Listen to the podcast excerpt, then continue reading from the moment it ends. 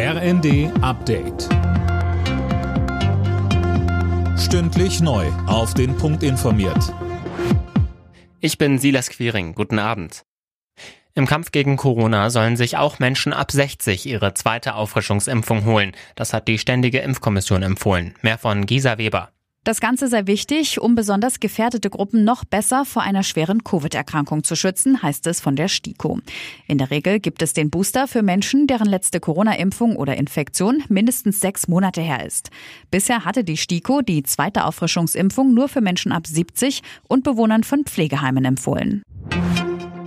Die Mehrwertsteuer auf Gas wird gesenkt, und zwar auf sieben Prozent. Das hat Bundeskanzler Scholz angekündigt. Ein Durchschnittshaushalt spart damit um die 430 Euro im Jahr. Das Ganze soll zeitlich befristet sein bis Ende März 2024. Heißt, die Steuererleichterung gilt dann so lange wie die Gasumlage, die alle Verbraucher ab Oktober zahlen müssen. Scholz betonte außerdem nochmal, ein weiteres Entlastungspaket für die Verbraucher ist auf dem Weg. Wie kann der Ukraine-Krieg beendet werden? Darüber haben Präsident Zelensky, der türkische Staatschef Erdogan und UN-Generalsekretär Guterres gesprochen.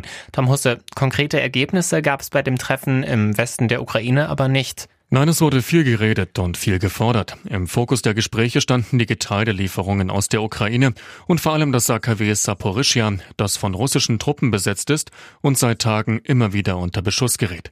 Sowohl Guterres als auch Erdogan zeigten sich besorgt und warnten vor einer nuklearen Katastrophe. Man wolle kein weiteres Tschernobyl, so Erdogan. Zelensky rief die Vereinten Nationen auf, die Sicherheit des AKW zu gewährleisten. In Baden-Württemberg hat der Zoll eine ungewöhnliche Entdeckung gemacht. In einem Paket aus Großbritannien fanden die Beamten einen Elefantenfuß. Der Zoll beschlagnahmte das geschmacklose Paket und stellte klar, sowas darf nicht verschickt werden.